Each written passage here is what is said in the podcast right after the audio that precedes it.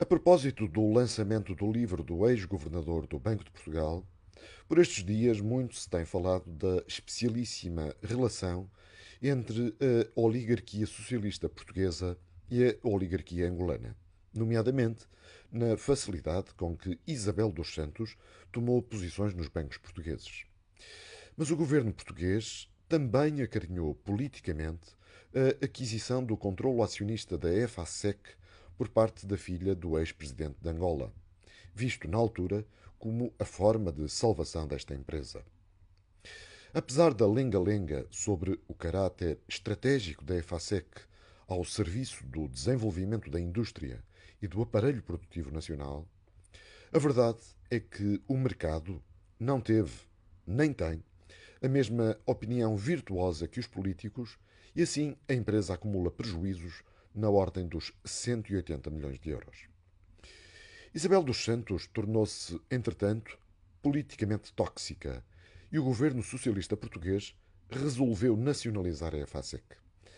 Apesar do ex-ministro Cisa Vieira ter anunciado diversas vezes que a reprivatização da empresa estava iminente, o processo revelou-se um fiasco monumental. O atual ministro Costa e Silva reconheceu o falhanço socialista e alertou que o Estado poderá não recuperar o dinheiro dos contribuintes que lá foi injetado. Mas o ministro avisou recentemente que a segunda tentativa de reprivatização da FASEC que o governo irá tentar fazer poderá outra vez não ter resultado. E, independentemente disso, o governo poderá mesmo torrar na empresa mais dinheiro dos impostos dos portugueses que trabalham. António Costa pôs todos os contribuintes portugueses a pagar a manutenção de uma empresa zombie e moribunda que ninguém quer comprar. E vai cavando um buraco cada vez maior à custa do nosso dinheiro. Curiosamente, na discussão do Orçamento de Estado desta semana, a proposta do PCP para integrar a EFASEC no setor empresarial do Estado mereceu a abstenção do PSD, pelo que não se percebe exatamente se Luís Montenegro fosse governante, se não faria idênticas asneiras às dos socialistas.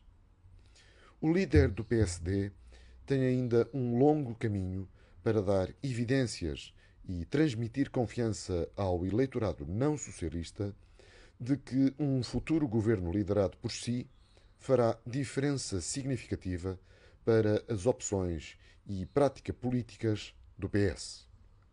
O acordo que se prepara entre PSD e PS no âmbito da revisão constitucional e episódios como este do voto de abstenção à integração da EFASEC no setor empresarial do Estado não ajudam a descolar o PSD de um socialismo empedernido.